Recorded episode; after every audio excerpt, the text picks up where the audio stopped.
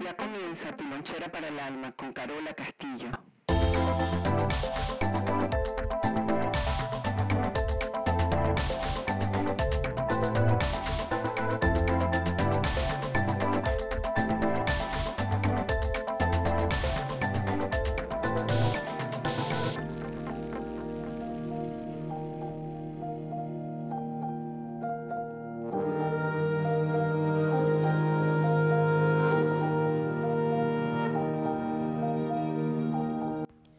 Bienvenidos a todos donde sea que se encuentren y haciendo lo que sea que estén haciendo. Esta es Carola Castillo y tu lonchera para el alma. Y recuerda que la primera opción no sea sufrir, gente bella.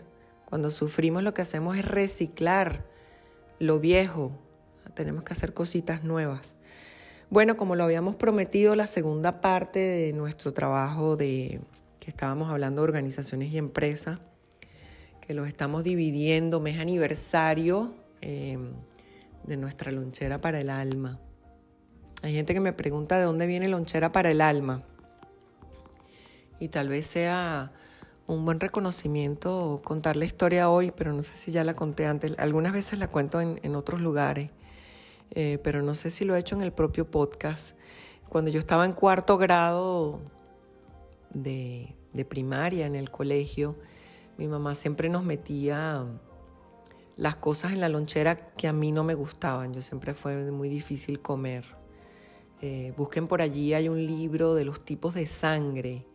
Y la sangre A positivo es, la primera sangre del planeta y, y somos los recolectores. Entonces, por excelencia somos vegetarianos. Y mi locura es un platico de arroz con tomate y bueno, mi mamá nos daba hígado, riñón, lengua, etcétera, etcétera.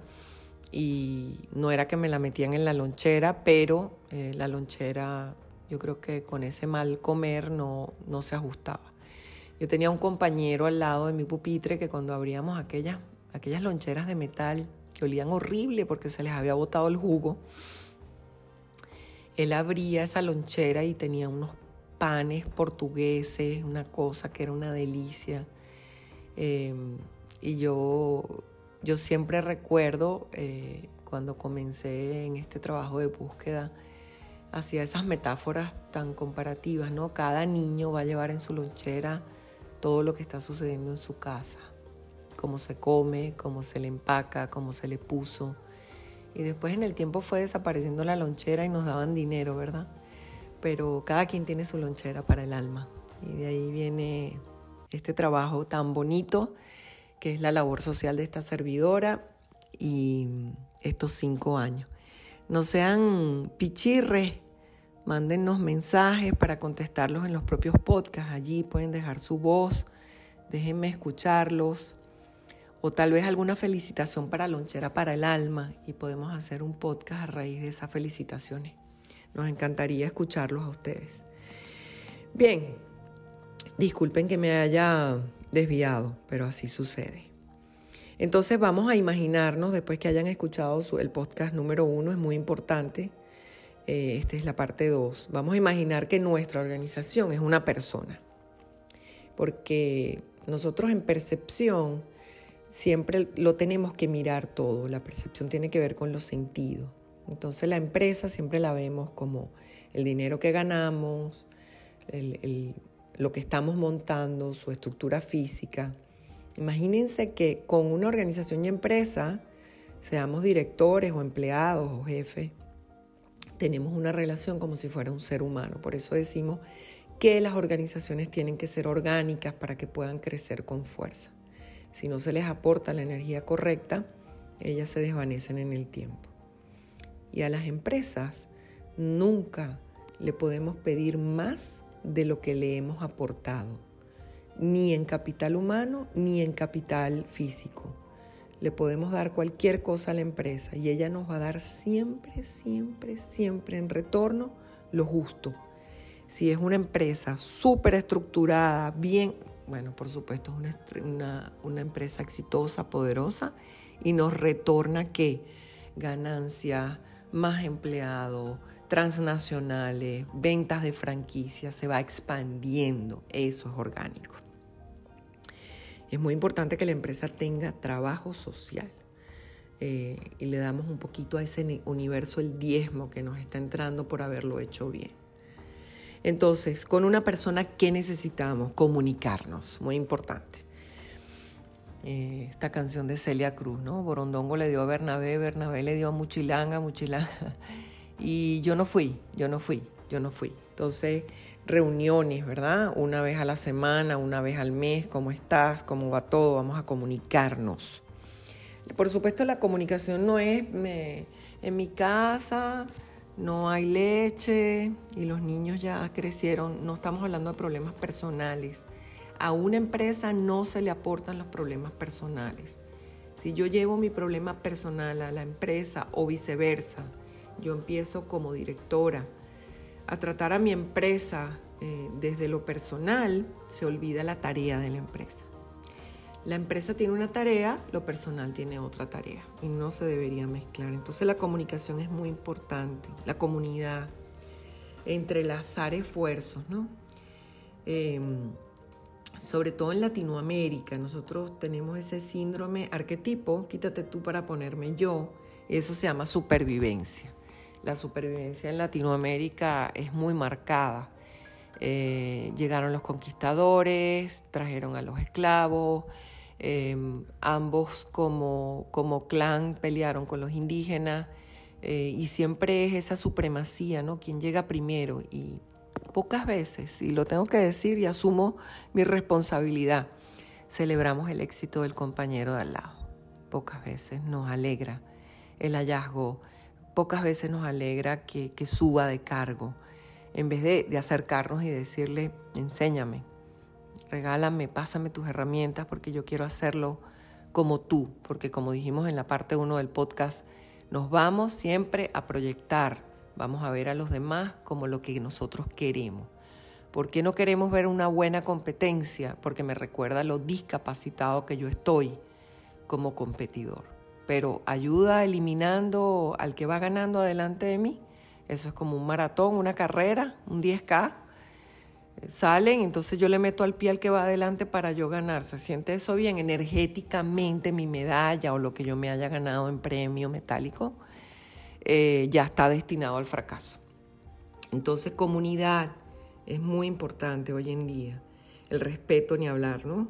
Eh, que todo quede transparente. Vamos a hablar, no hablar por detrás. Cuando hablamos por detrás somos estos niños y los empresarios o microempresarios deberían evitar esto porque siempre en supervivencia hay mucho irrespeto. Supervivencia la gente va a buscar poder. Poder es supervivencia. Y cuando yo tengo un buen trabajo y un buen salario, yo aniquilo al otro y eso es supervivencia. Pero en supervivencia la energía se corta muy rápido porque es muy violenta y, una organización empresa debería crecer igualito. Eh, se conoce la pareja, nos dejamos preñar, nueve meses, los ciclos de la naturaleza y decir, wow, tiene estructura. Viene un sacudón económico, aguanta la empresa. Viene un sacudón de pandemia, aguanta la empresa. Porque así está estructurada, con mucha fuerza, con ese valor, ¿no? El, balance entre dar y recibir, y lo hablamos en la parte 1. Qué maravilla preguntarle al otro, ¿qué vas a traer tú aquí aunque yo te pague, ¿no? Eh, ah, bueno, tu potencial, tu conocimiento, tu, respeto, tu disciplina, todo eso que le puedes aportar a la empresa. Pero a nadie le conviene no pagar un salario y decirle a un familiar, mira, ¿me puedes hacer este favorcito aquí por un año? Ocuparte de la parte de contabilidad aquí un ratico, como somos nosotros, improvisados.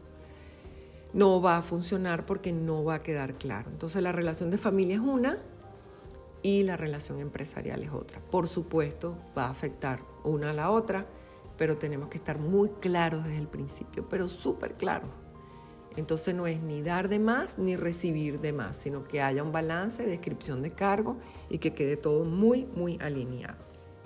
Y de nuevo, no es el terreno ideal para, para sanar los problemas personales, ¿no? El hijo hereda la empresa, el papá se retira, se compran unos palos de golf y el hijo le dice, tú que estás todo el día vagueando.